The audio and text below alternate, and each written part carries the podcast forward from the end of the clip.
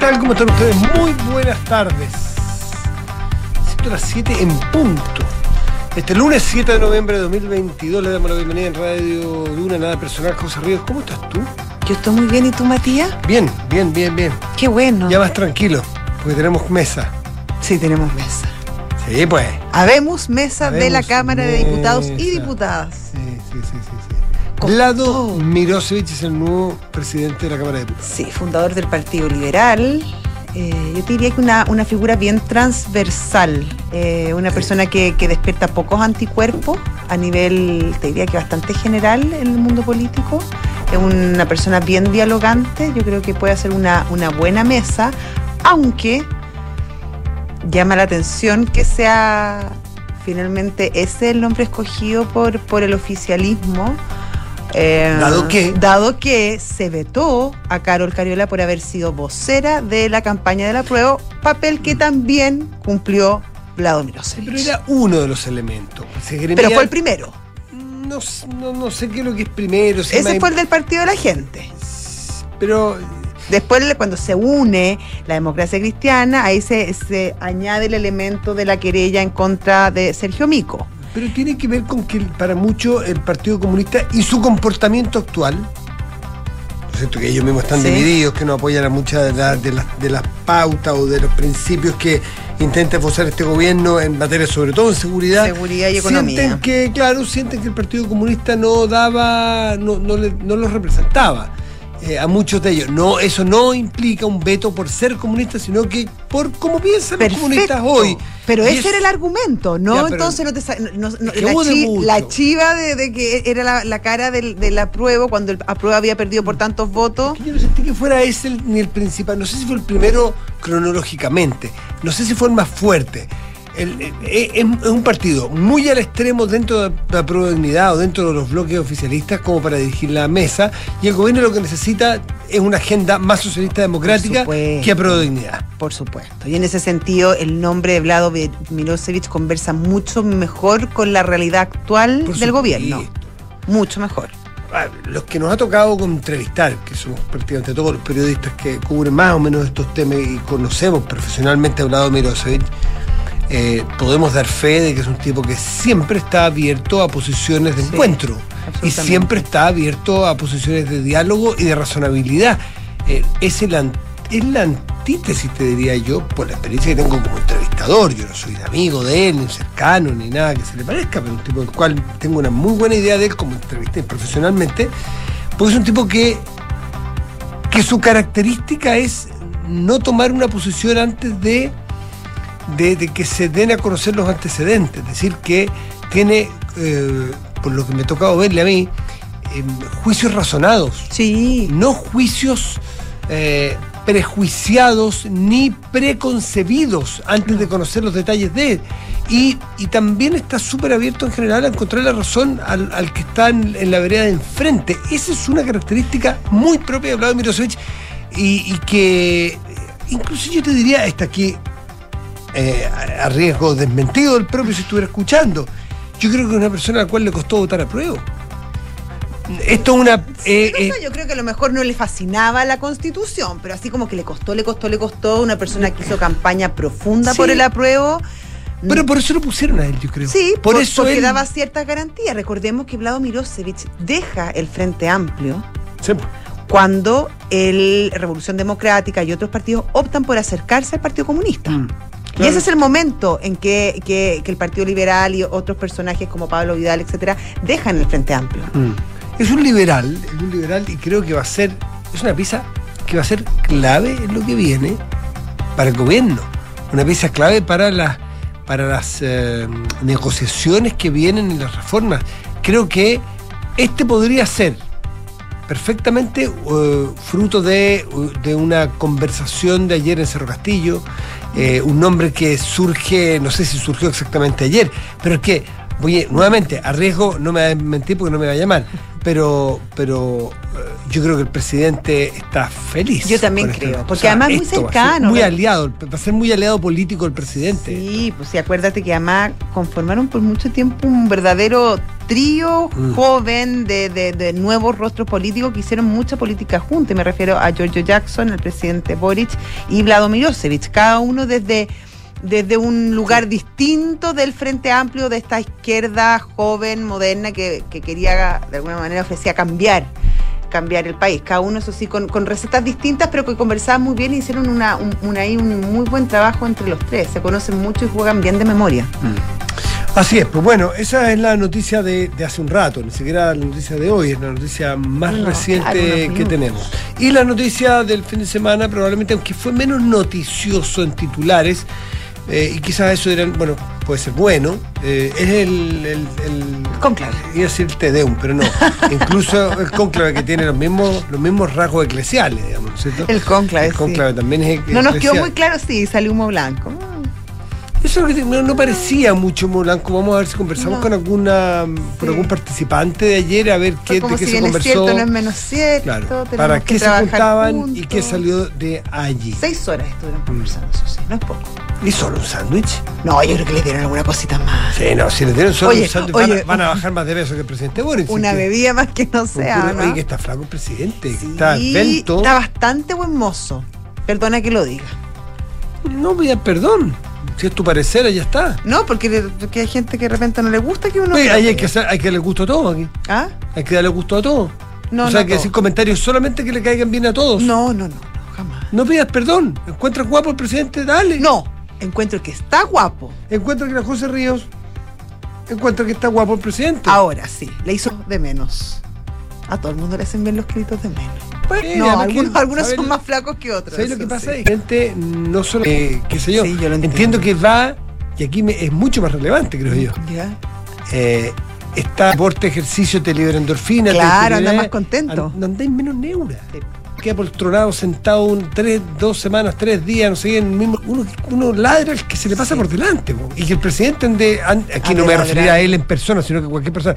Que el presidente ande leso, porque nos pasaría a cualquiera. ¿eh? Cansado, Cansado, claro, mal apoltronado, genio. Letarga, aletargado. Uno se pone muy poco. Ya a mí por lo que me pasa que uno se empieza como. que- Pero tú eres muy deportista, Matías. No, no, no. muy no, deportista, no, no, el padu. Así que eso te quiero Ah, decir, que me parece que, lo- caminatas. que la, la figura que representa el presidente hoy día es, es- es un buen, es un- es una- que está con la cabeza activa en, en- y está haciendo Sí. ejercicio, la bicicleta, y está menos Ya, ansioso. esperemos que y- también esa eh, actividad y todo se refleje en buenas decisiones, buenas políticas públicas Obvio, para nuestro país. obvio, Eso para allá voy, por eso nos, Sí. nos favorece a todos versus tener un presidente que ande neura, comiendo mucho, sin hacer ejercicio y angustiado. No me refiero a este presidente, a cualquier presidente. cualquier presidente, ¿ah? sí. Así es que una buena cosa. ¿Qué más tenemos? ¿Qué más tenemos? Oye, em, en Nicaragua, ¿viste lo que pasó en Nicaragua? No, cuéntame. Hubo una elección municipal donde, bueno, por supuesto, eh, finalmente... Dime quién ganó, por favor, el los no, sí, los sandinistas, Qué pero bueno. se, es- se levanta, finalmente lo logra Ortega como partido único. Los 156 municipios son del sandinismo. Qué bueno. Sí. Oye, reconozcamos Se, se hizo justicia. Oye, un trabajo dedicado. Es, es una buena, es un buen, hay que ser, hay que ser jugar al César lo que es del César, o sea, un súper buen Sí. logro. eh, trabajado, trabajado. ah, con dedicación, Eh, con ahínco. Sí, sí. Además que supera una marca que yo recuerdo que Saddam Hussein sacó una vez un 98% de una elección. Aquí, Mira. aquí saca el 100% de los de, su, municipios. de los municipios, sí. Entonces igual es bueno superar a a otros, a otros líderes políticos Claro, todavía se pueden partir récords. respetables Sí. y qué sé yo, 100%, o sea, es muy bueno. Sí. Muy bueno. Así que bien por Daniel. Mañana hay elección en Estados Unidos, Sí, de midterm. The Charm. Midterm. Y eso. Oye, y son las, las 9 con 9.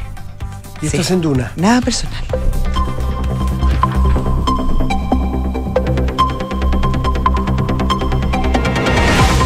No sé por qué te noto. ¿Tú pusiste bicicleta en la oficina? No, no, me hace falta. Una trotadora. Sí, estoy de acuerdo. ¿Pusiste No, una. ¿Pusiste una. ni bicicleta ni caminadora ni No, trotadora? nada, No, no. nada, nada, nada, nada. ¿Te estás vendiendo en bicicleta al trabajo? Tampoco. ¿Naranja la bicicleta? Tampoco. Eh, Pero, pero me, me haría bien, me haría bastante bien. No, por eso voy, porque yo decía que sería bueno tener un presidente que no ande neura. Sí. Yo- no, me haría Te- bastante no bien. te noto neura porque no, no, no, no- no, tus características no son para ser neura, pero te noto.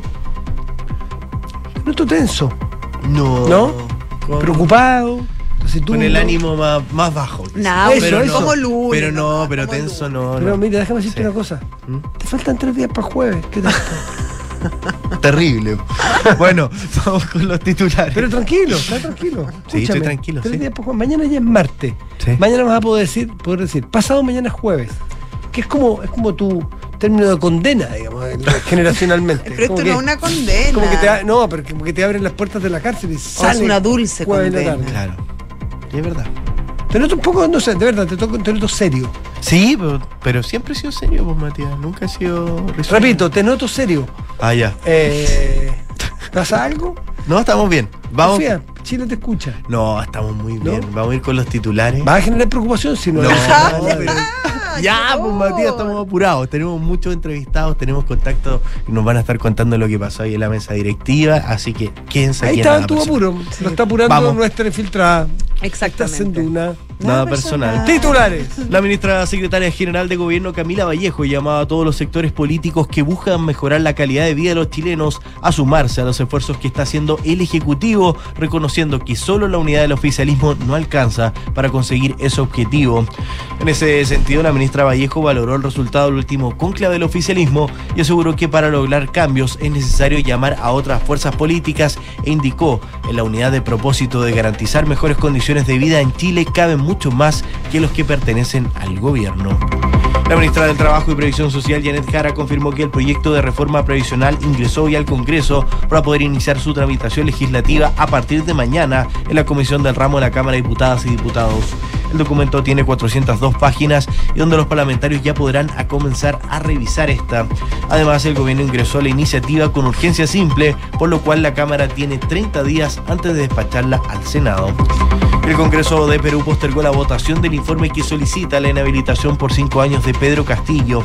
Además, el documento pide que se acuse al mandatario del delito de alta traición a la patria debido a sus declaraciones sobre dar la salida del mar a Bolivia. ITID entregó la lista oficial de Brasil con los 26 convocados para el Mundial de Qatar 2022.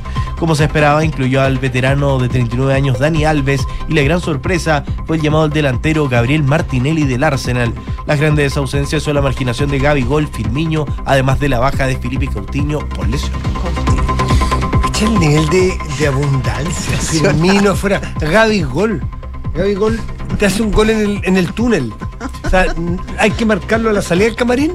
Le ponen una marca personal. Cuando van por el túnel ¿Y caminando a por la qué lo cancha. habían dejado afuera? ¿Titi te preguntó? Bueno, porque tienes un, tienes un nivel de. un nivel de. Ya, pero por último en la banca, Dios mío.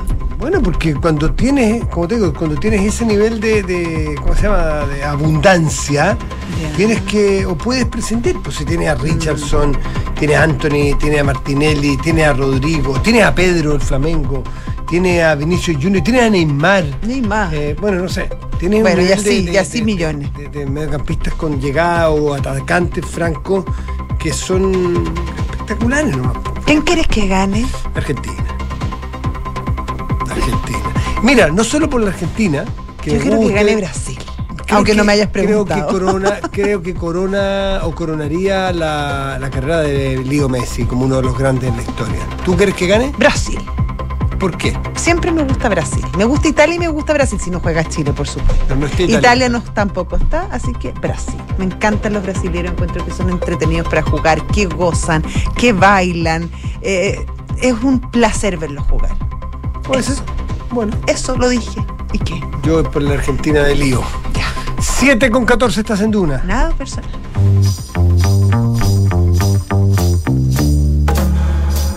Son los infiltrados en Café Duna. ¿Cómo que en Café Duna? No. ¿Cómo que en Café Duna? ¿Por qué no, digamos, nada personal y la boquita nos queda donde Sí. mismo, Richie? No, Richie, no, cuidadito porque... Espero que no, no haya sido nada personal, Sí, Richie. sí, sí, está pasando, Espero. su, publici- está pasando su publicidad así por abajo. Se nota dónde están los cariños Sí, finalmente, dónde están las lealtades. Ay, ay, ay. Bueno, pero donde, donde no faltan las lealtades es nuestra infiltrada de hoy. Sí, Paula Paula, Catena. ¿cómo estás? ¿Cómo estás tú? Paula, Mira, se llegó a caer la Paula. Le dijiste. De nervio. Dice, no, cortó. sí, Dijo, sí. sé que yo para café de una no Sí, estoy. No, mi No, no, contrato no, no. dice solamente va nada personal. O si no, tenés que empezar a cobrar más. Sí, lo que es que, ¿Ah? tenemos- lo que, Sí. que la Paula ya tiene un nivel ya que tiene, tiene como esa exclusividad. con Exclusividad, nosotros. sí, ¿no? Y no está para cualquier cosa. y- y todos los infiltrados para que lo vayan sabiendo, ¿ah? para el resto de los programas. Hablan con nosotros antes de hablar con los infiltrados ustedes. O si no los vetamos. Sí, habla Cate. Sí, no, no, no. Ahora sí. Café Duna. Ahora sí. Ahora sí. Vamos, vamos, te- regálanos una cortina nuevamente, Richie. Hagamos que esto no pasó. A Espera un poquito, Paula. Mira, vamos a corregir. Voy a apoyar un poco. ¿ah? Son los infiltrados en nada personal. Ahí sí.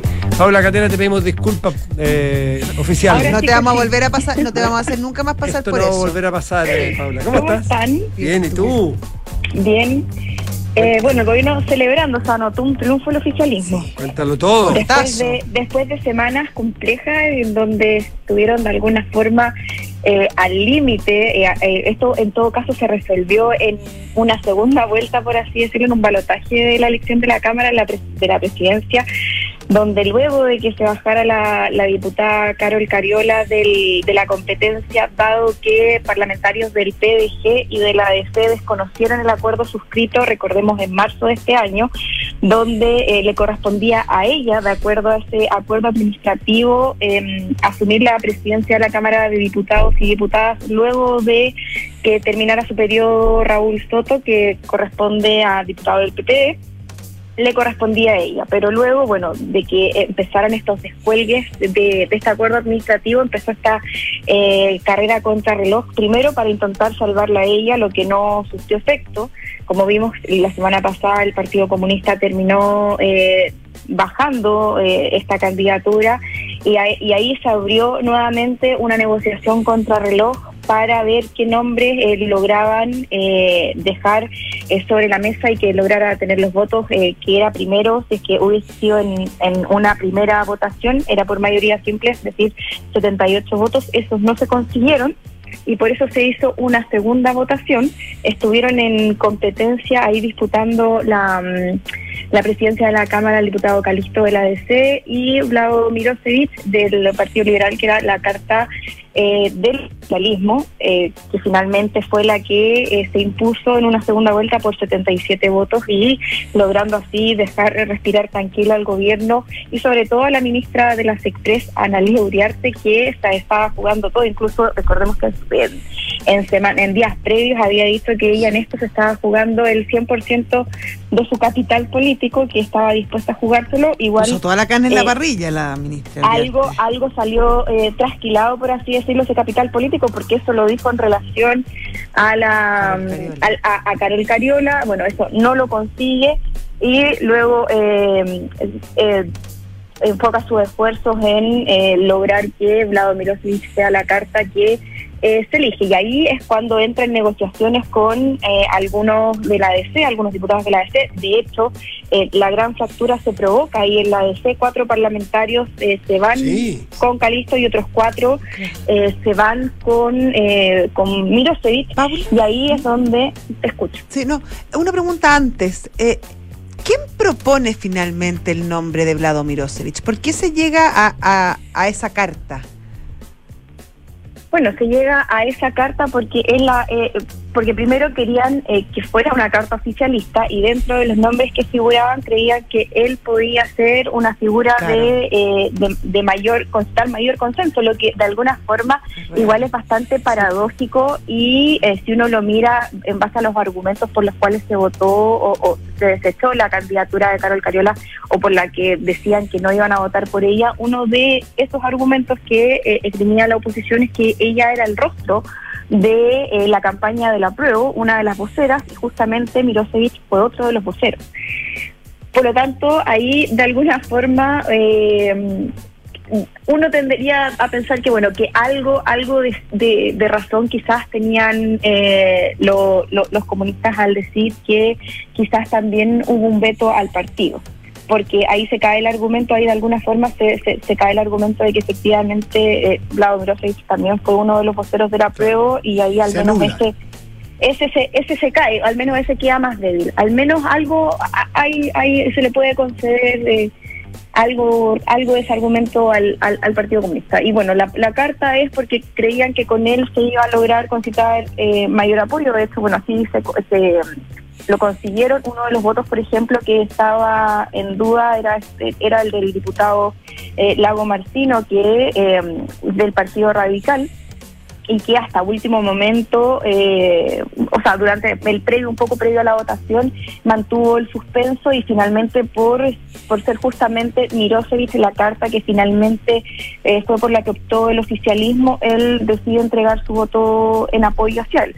Entonces, eh, era una figura que para varios concitaba apoyo, más allá de que también haya sido uno de los rostros de la campaña de de la prueba. Y ahora, bueno, lo que están es, bueno, la derrota para la para la derecha también, eh, no en, el oficialismo decían, parece que no les salió la calculadora nuevamente, esta aspiración eh, que, tuvieron y esta jugada de negociar con el PSG, con eh, la ADC, terminó no rindiendo frutos e incluso se les desordenó a algunos de a algunos dentro del mismo oficialismo, o sea, dentro de la misma oposición, digo, eh, los votos de, mm, de algunos de sus parlamentarias, como Francesca Muñoz y Sara Concha, que son pertenecen a las bancadas, forman parte de las bancadas de, de Chile Vamos, y también había molestia por eso, porque no se alinearon con la carta para la vicepresidencia, que era Sofía Zip.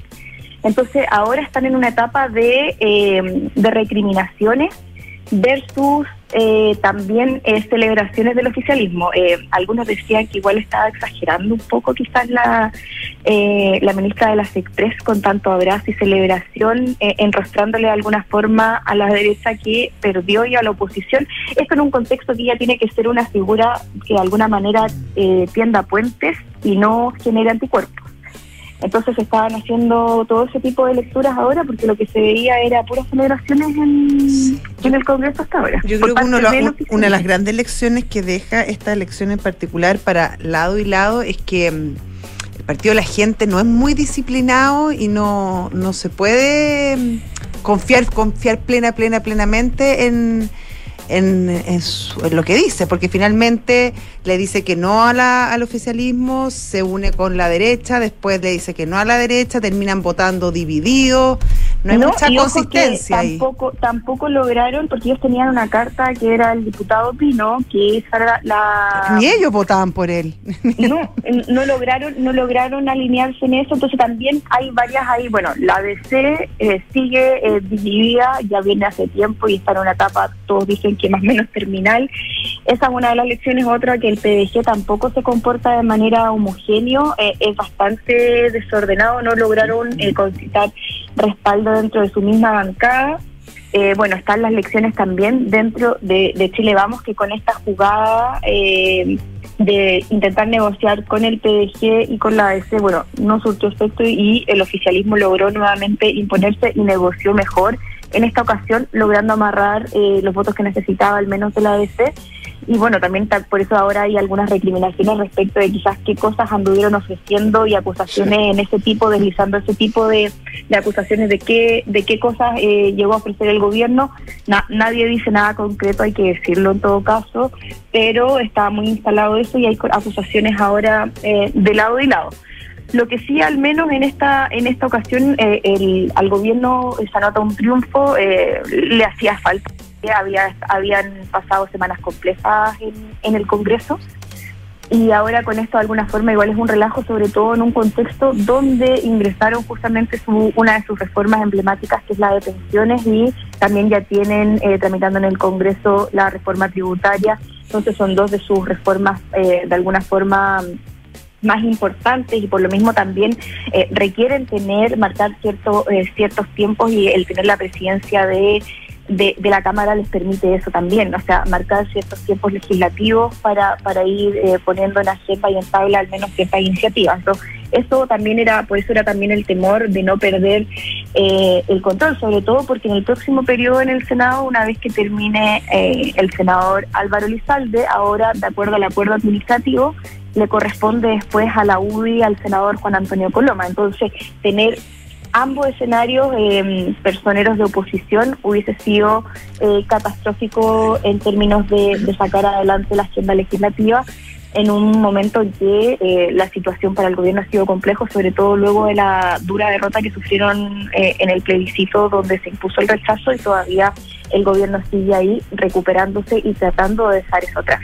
Paula Catena. Bien, pues Paula, muchísimas gracias. Que estén muy bien. Tú también, muchas bien. gracias. Chao, chao. Hasta luego. Chao. Chao. 7 de la tarde, 25 minutos. Estás en Duna. Nada personal. Y ya está nuestro entrevistado. Ah, ya está, ya está sí, el teléfono, sí, ya está al teléfono el senador del Partido Comunista, Daniel Núñez. ¿Cómo está, senador? ¿Qué tal? Daniel, buenas tardes. Sí, ¿cómo estás, Matías? ¿Cómo estás, Josefina? Bueno, eh, la verdad que, eh, mira, yo, yo creo que para nosotros fue una gran noticia que, que Vlado fuera electo presidente de la, de la Cámara de Diputados junto con el diputado Bianchi y la diputada Catalina Pérez.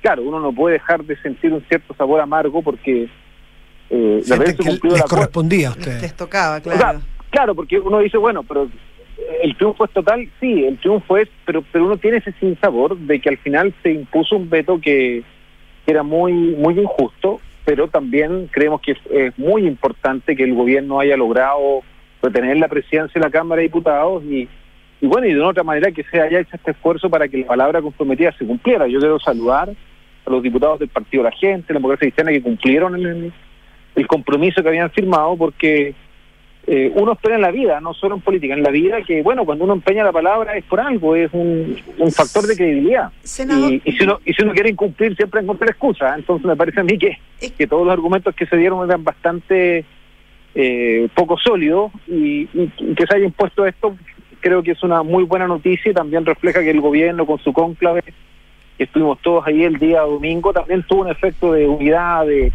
de y, y todas esas cosas influyen en que se haya logrado retener la presidencia de la Cámara y la mesa completa. Claro, senador, y en ese sentido, obviamente, el, el gobierno, el oficialismo se anota un, un, poroto importante con esta, con esta elección. Sin embargo, y le pregunto, porque tomando de lo que usted mismo dijo, al final siempre pueden haber argumentos para que el Partido Comunista no asuma eh, en distintas posiciones. ¿Cómo se da vuelta eso cuando finalmente, llegado el momento, se caen los votos? Bueno, yo, yo creo que se da vuelta por la práctica, por el quehacer. Tenemos una ministra del Trabajo comunista que está haciendo una labor espectacular. Pueden haber muchas críticas, pero la reforma previsional ha tenido un fundamento técnico muy sólido.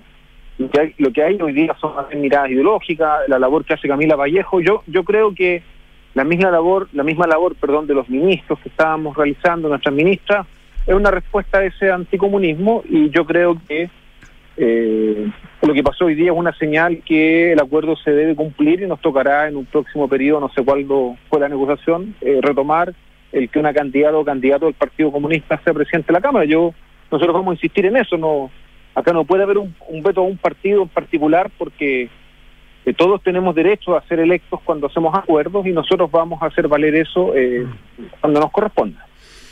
Hoy día Daniel conversaba con una con un historiador, un tipo, un tipo joven y me preguntaba, eh, me decía, ustedes que tienen la posibilidad de conversar eh, con frecuencia con parlamentarios, con ministros comunistas, este era un chico joven, ¿eh? un, intelectual, y decía, ¿por qué no preguntarle así con tiempo, con calma, qué es ser comunista hoy? Da la impresión de que este muchacho venía de estudiar y qué sé yo, la- la- la- los, fundamentos o los, o lo- o los conceptos teóricos originales, siglo XIX.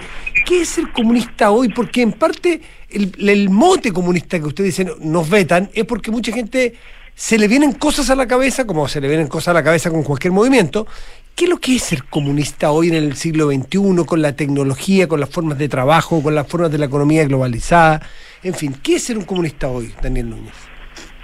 Mira, ser un comunista hoy es sobre todo inspirarse en la búsqueda de justicia social, del fin de todo tipo de abuso, discriminación, y para eso tenemos, por lo tanto, que superar esta lógica del neoliberalismo salvaje que es la dinámica más perversa del capitalismo. Entonces, ser comunista es tener ese, esa voluntad de justicia social, de mayor igualdad, eh, y obviamente eso, se, que, que, en mi opinión, es lo que está presente en los comunistas del siglo XIX, del siglo XX y del siglo XXI, adaptado, eso sí, Matías, a las contingencias históricas, porque ser comunista con la revolución rusa y bolchevique era una forma de serlo, tú me vas a decir, claro, eh, eh, en la Unidad Popular fue otra, eh, y en el siglo XXI también tiene sus diferencias, porque el otro sería pensar que el pensamiento del Partido Comunista es algo inmutable y histórico.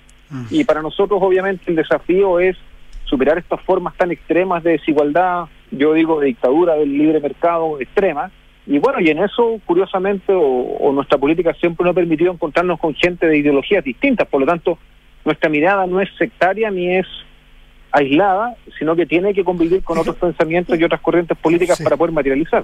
Claro, eh, ustedes están en contra de lo que tú llamas la dictadura, es decir, cuando, la, cuando el libre mercado, cuando el mercado no permite, ¿no es cierto?, que las personas o un gobierno o el Estado eh, tome medidas correctivas, con por ejemplo algunos subsidios, de favorecer a algunos grupos que, que, en el mercado no tienen la capacidad de competir.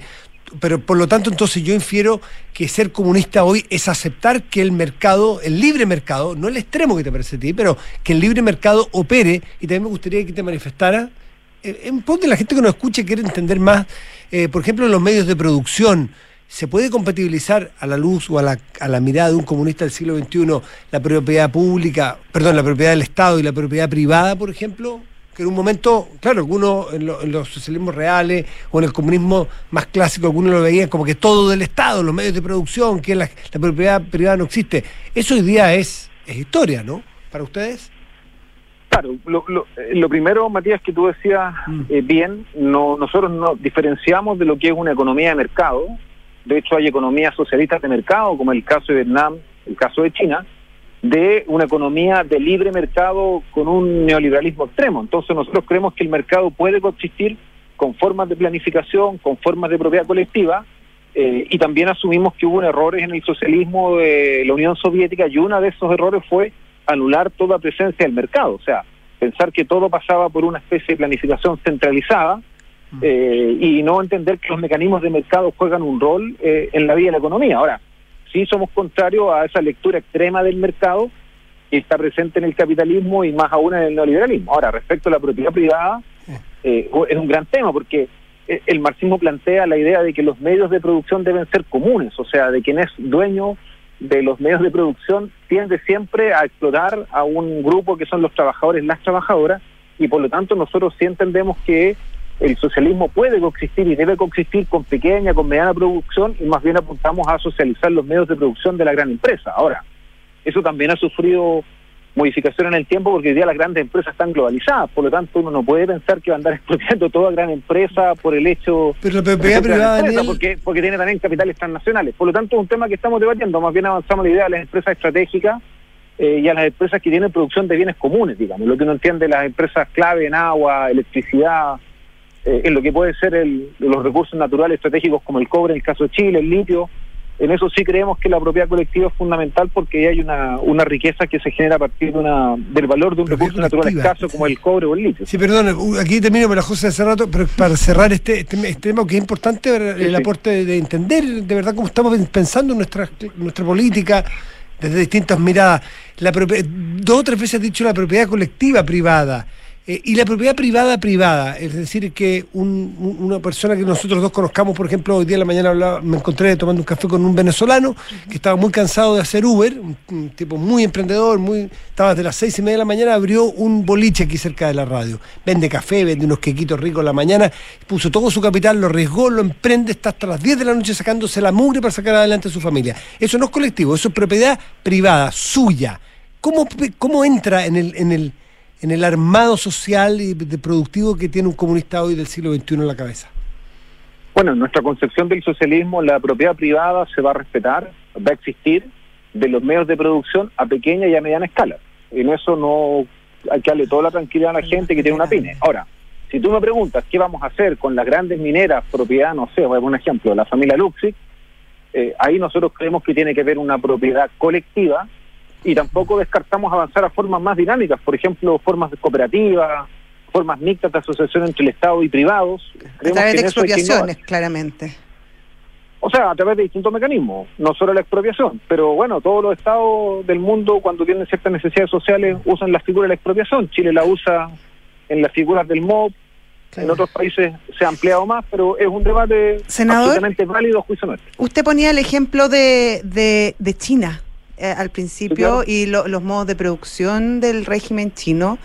Em, quería preguntarle si ese es el modelo que mira hoy el Partido Comunista, porque, porque también tiene, tiene sus bemoles. En, en ciertos aspectos, em, los métodos de producción son bastante em, drásticos, eh, hay poco respeto muchas veces al, al medio ambiente, temas que en Chile al menos son banderas que son importantes para el Partido Comunista, al menos en el discurso.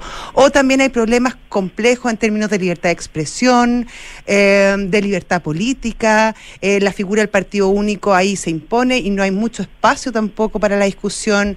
Muy por el contrario. Entonces quería preguntarle cuál es su, su visión y su mm, evaluación respecto al sistema chino, que usted lo puso justamente arriba de la mesa.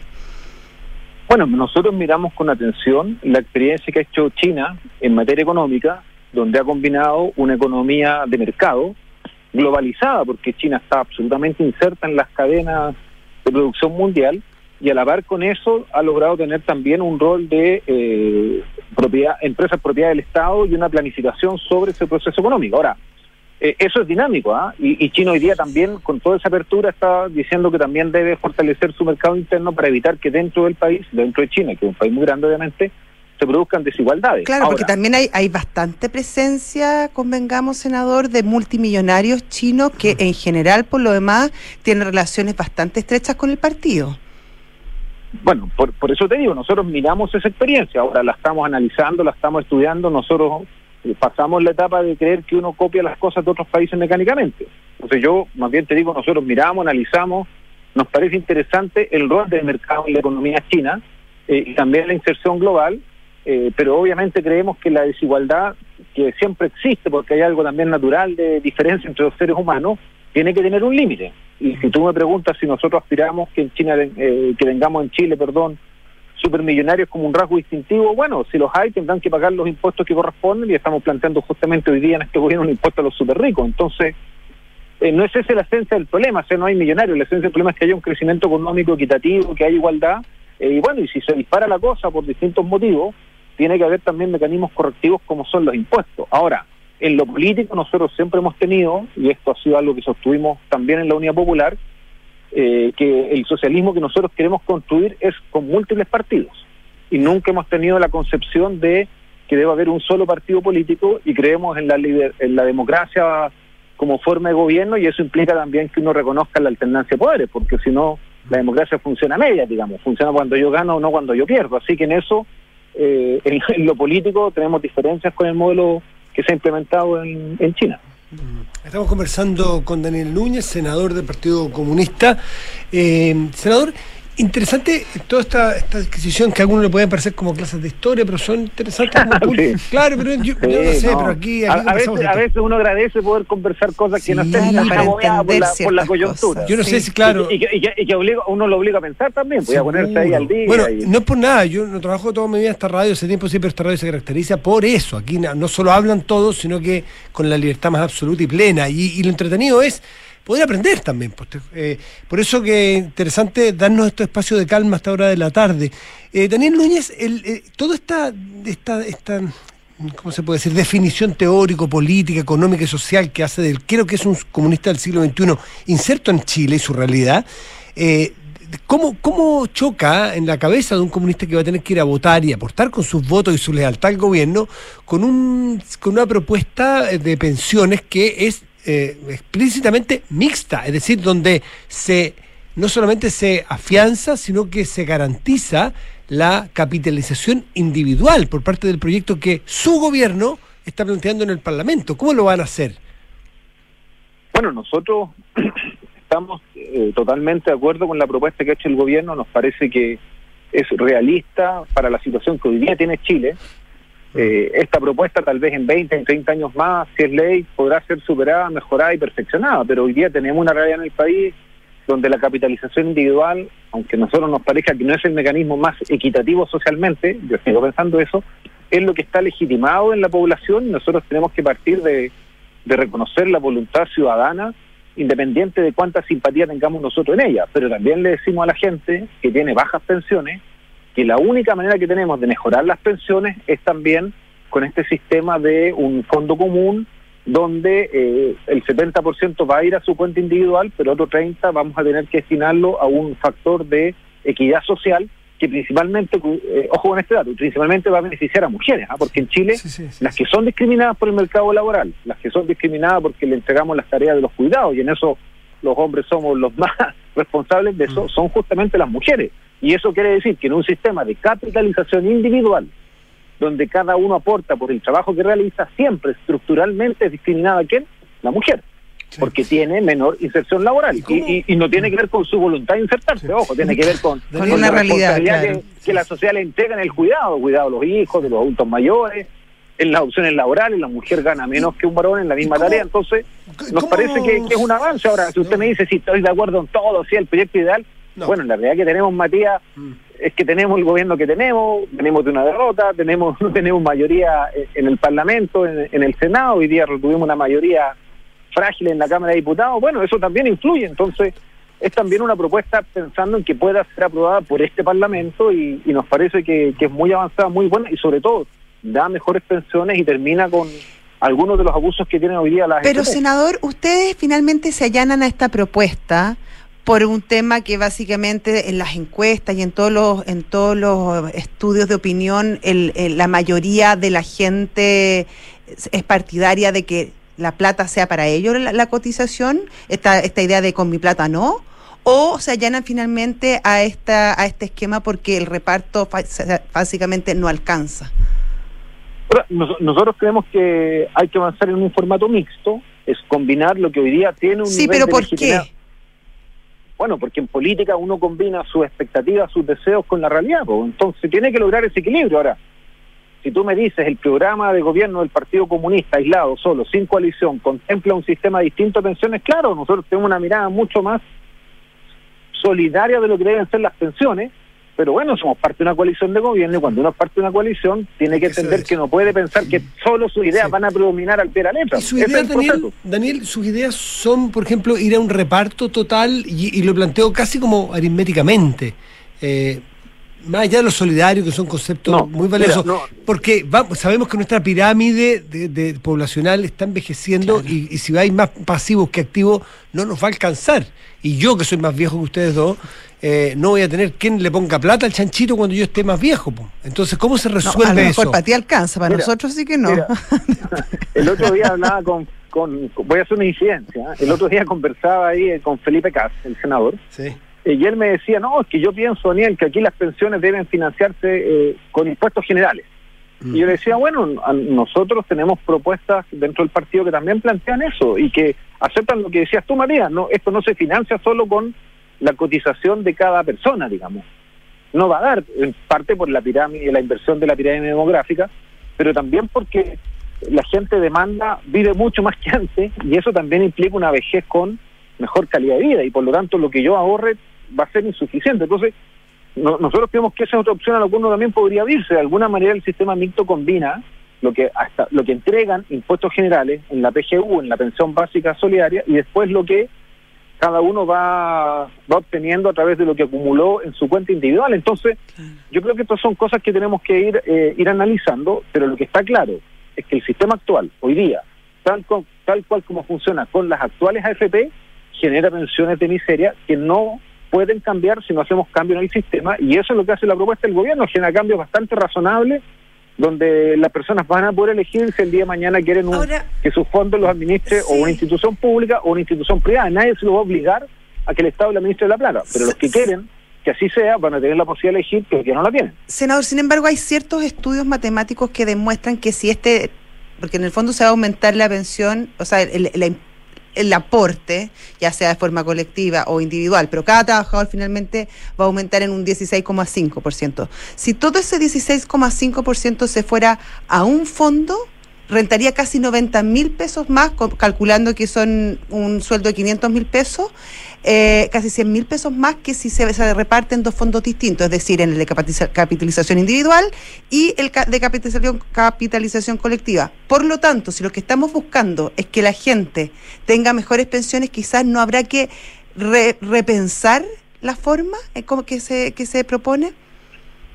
Mira, yo no, no conozco ese estudio, pero de todas maneras podemos analizarlo en detalle. Yo creo que en esto las propuestas que haga el gobierno tampoco son, digamos, tampoco están escritas en piedra, como alguna vez discutimos de la nueva constitución, eh, y por lo tanto siempre hay espacio para perfeccionarla o no. Ahora, lo que yo tengo claro es que la mayor ganancia que generan las AFP no se da en la, eh, a través de las inversiones que realizan.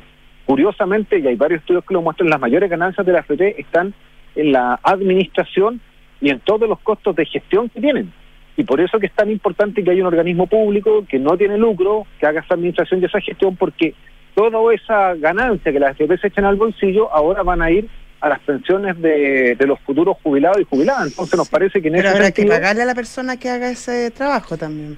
por supuesto que hay que pagarle, pero todos los análisis indican que las AFP se financian y obtienen ganancias porque son instituciones con fines de lucro. No las AFP no lo hacen de buena voluntad por cobros que son absolutamente excesivos en materia de administración y de gestión. Daniel Núñez, un gusto conversar contigo esta tarde aquí en, eh, en Duna. Que esté muy bien. Muchas gracias, bien, Hasta luego. Hasta luego. Chao, chao. El senador del Partido Comunista Daniel Núñez en Duna. 7 con 46. Estás en Duna. Nada personal. Y hacemos una pausa. Saludamos a nuestros patrocinadores. Sí, con Actual Inmobiliaria aprovecha hoy el beneficio de depreciación instantánea y asegura tu capital en una propiedad. Siempre hay un actual para invertir en las mejores comunas de Santiago. Para solicitar información y asesoría, actual.cl. Y mm, déjame recordarte que hablando de actualidad, Zurich les quiere comentar algo importante. Hace 30 años Chilena Consolidada es parte del Grupo Zurich y desde ahora son una sola marca, entregándote seguros y ahorro siempre. Zurich. En UNAV no quieren que el financiamiento de una carrera universitaria sea un impedimento para estudiar. Universidad Andrés Bello te invita a ingresar a su simulador de becas. Ahí podrás encontrar becas hasta un 100% en arancel y matrícula. UNAV, un compromiso total. Hacemos una pausa y volvemos. Estás en Duna. Nada personal. Con Actual Inmobiliaria, aprovecha hoy el beneficio de depreciación instantánea y asegura tu capital en una propiedad. Si eres emprendedor o empresario y tributas en primera categoría, este es el último año que puedes depreciar hasta 100% una propiedad descontando impuestos de tu empresa. Porque siempre hay una actual para invertir en las mejores comunas de Santiago. Contáctanos en actual.cl. Te asesoramos. Ingeniería Civil Eléctrica en la Universidad Andrés Bello, enfocada en problemas de actualidad relacionados al cambio climático, como el uso masivo de energías renovables y la electromovilidad, y en el desarrollo de la tecnología necesaria para la transformación energética. La carrera cuenta con investigadores activos y reconocidos a nivel internacional y con el apoyo del Centro de Transformación Energética de la UNAV, el que tiene convenios con universidades en Inglaterra, Italia, España y China. Infórmate en unav.cl.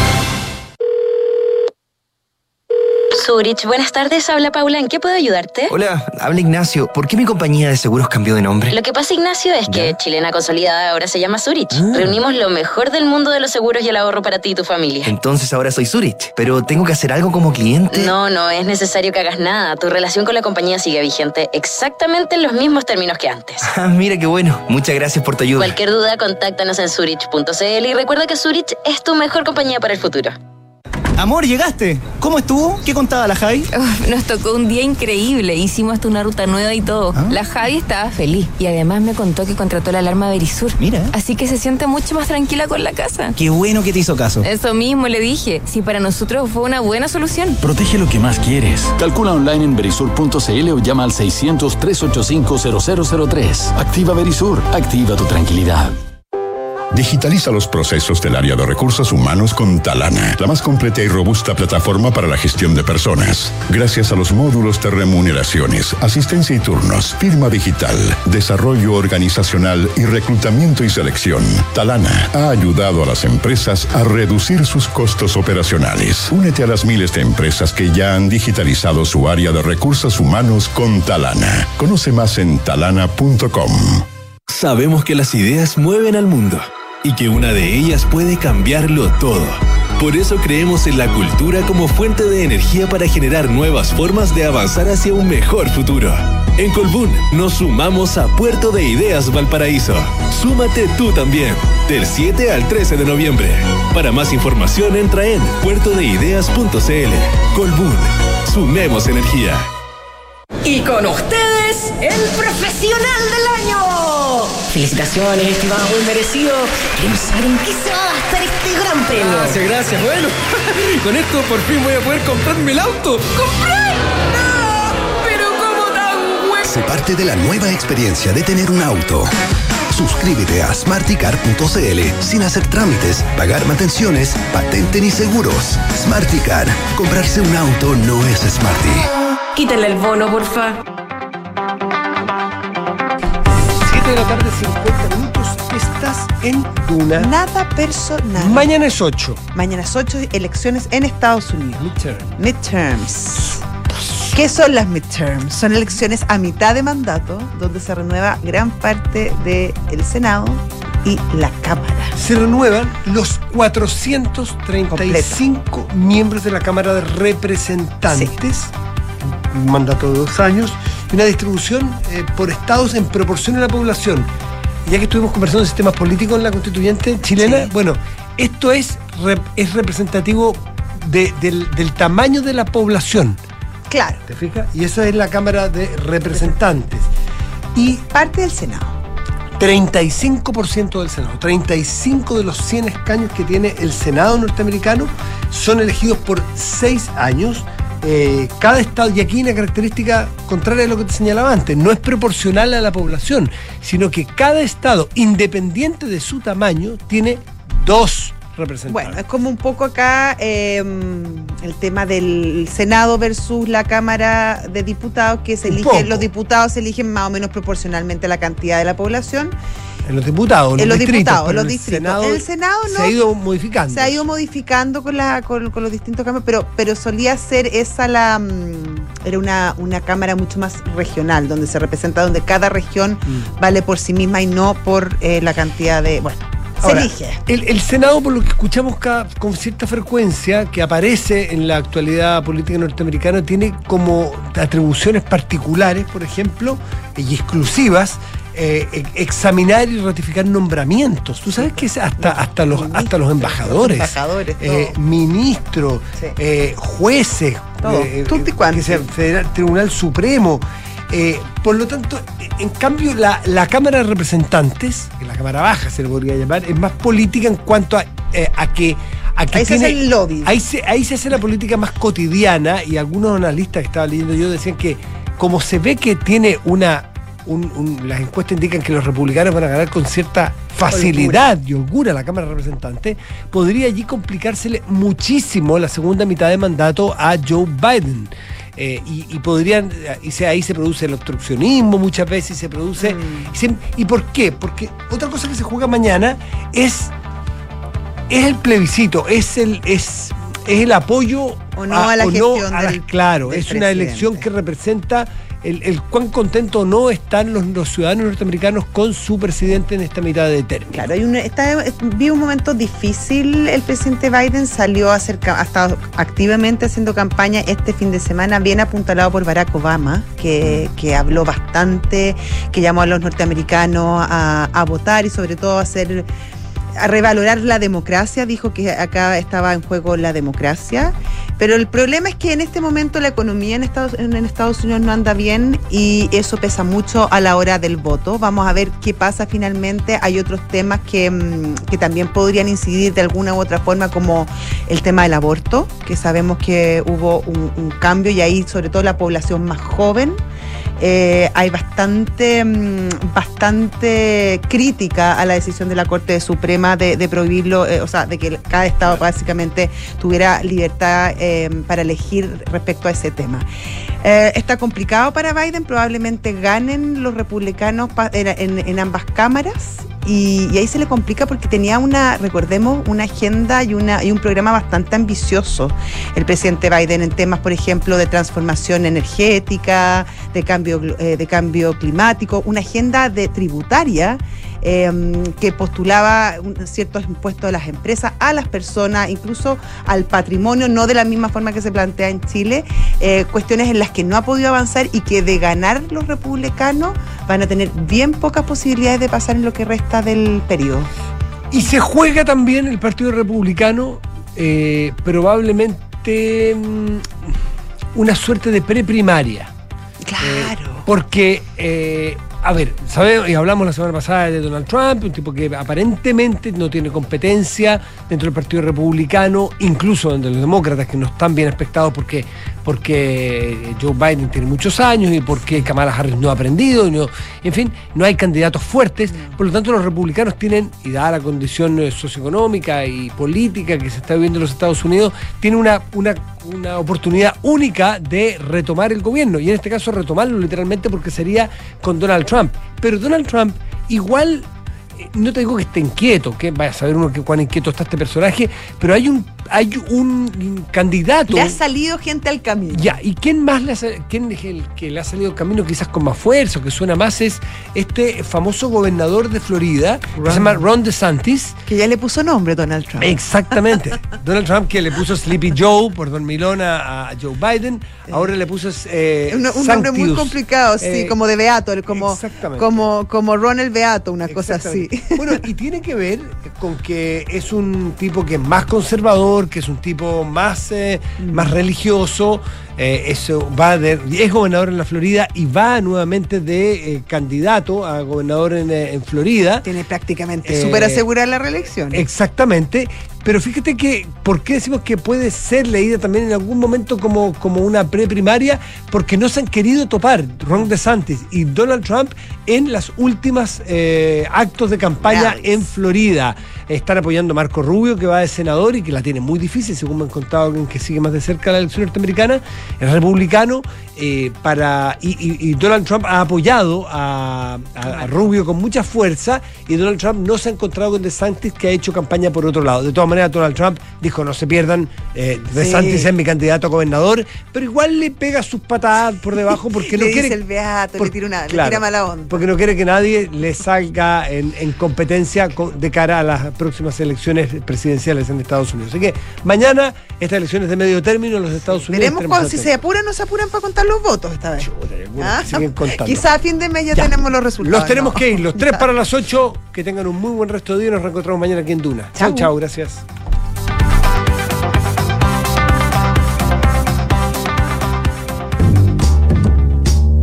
Visionarios. Mujeres y hombres con ideas.